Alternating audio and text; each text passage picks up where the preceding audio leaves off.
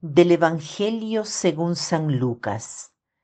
En aquel tiempo Jesús estaba a orillas del lago de Genezaret y la gente se agolpaba en torno suyo para oír la palabra de Dios.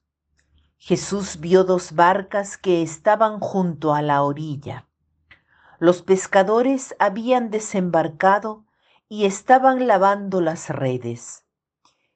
Subió Jesús a una de las barcas, la de Simón. Le pidió que la alejara un poco de tierra y sentado en la barca enseñaba a la multitud. Cuando acabó de hablar, dijo a Simón, Lleva la barca mar adentro y echen sus redes para pescar. Simón replicó, Maestro, Hemos trabajado toda la noche y no hemos pescado nada, pero confiado en tu palabra echaré las redes. Así lo hizo y cogieron tal cantidad de pescados que las redes se rompían. Entonces hicieron señas a sus compañeros que estaban en la otra barca para que vinieran a ayudarlos. Vinieron ellos y llenaron tanto las dos barcas que casi se hundían. Al ver esto, Simón Pedro se arrojó a los pies de Jesús y le dijo, Apártate de mí, Señor, porque soy un pecador. Porque tanto él como sus compañeros estaban llenos de asombro al ver la pesca que habían conseguido.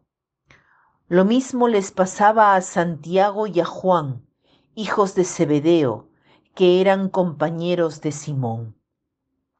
Entonces Jesús le dijo a Simón, No temas, desde ahora serás pescador de hombres. Luego llevaron las barcas a tierra y dejándolo todo, lo siguieron. Este pasaje lo conocemos bien. Es la narración de una pesca milagrosa. Hay un punto sobre el que desearía detenerme.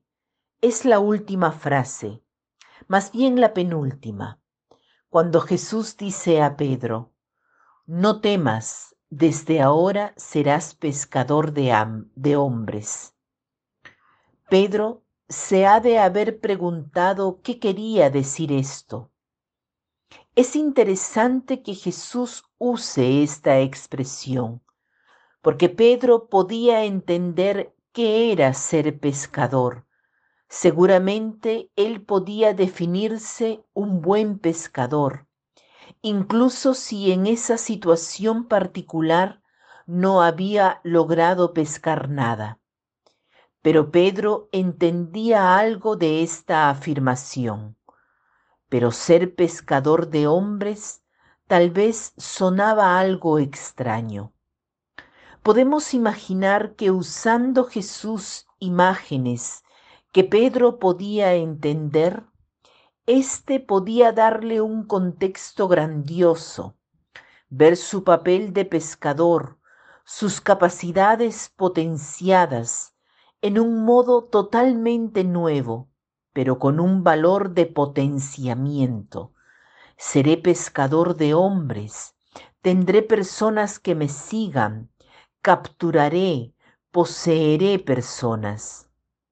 Jesús deja imaginar a Pedro todo aquello que puede imaginar.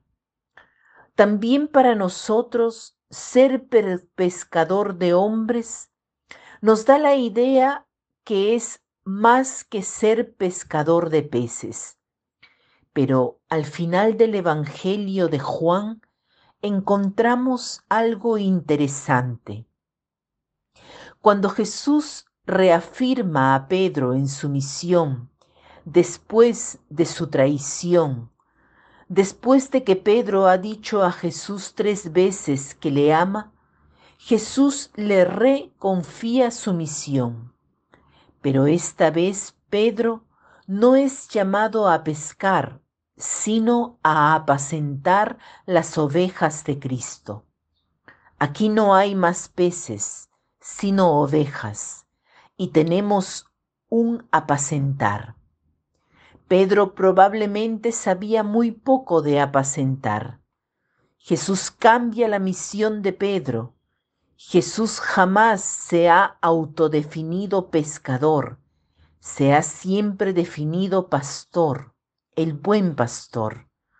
Al final del Evangelio, Pedro es identificado con Jesús y con su misión, la de, la de ser buen pastor. El Evangelio de hoy nos presenta el inicio de la misión de Pedro, un inicio bello, con un acto de humildad. En nuestra vida han habido momentos en que hemos dicho, sí, es creíble seguirte, Señor, da sentido a mi vida, da un significado de lo que puedo llegar a ser si te sigo pero hay momentos en nuestra vida en la que nuestro seguimiento es probado. Hay pruebas, hay fatiga, atravesamos por valles oscuros, situaciones difíciles que honestamente no hubiésemos querido atravesar jamás. Seguir a Cristo es un poco así. Debemos tener la capacidad de dejarnos atraer por Él y seguirlo a donde Él quiere llevarnos, porque sabe que es verdaderamente bueno para nosotros. Pidamos, Señor, dame la fe de acoger tus signos, los signos de tus consuelos, pero concédeme el estar siempre a tu lado. Si hemos empezado a seguirlo, nos damos cuenta que no es simple seguirlo, que no se da por descontado hacia dónde nos lleve. Ese es el camino hecho por Pedro y cada discípulo está llamado a hacer lo mismo. Confiemos en el Señor, pidámosle que seamos perseverantes y sigamos adelante con confianza.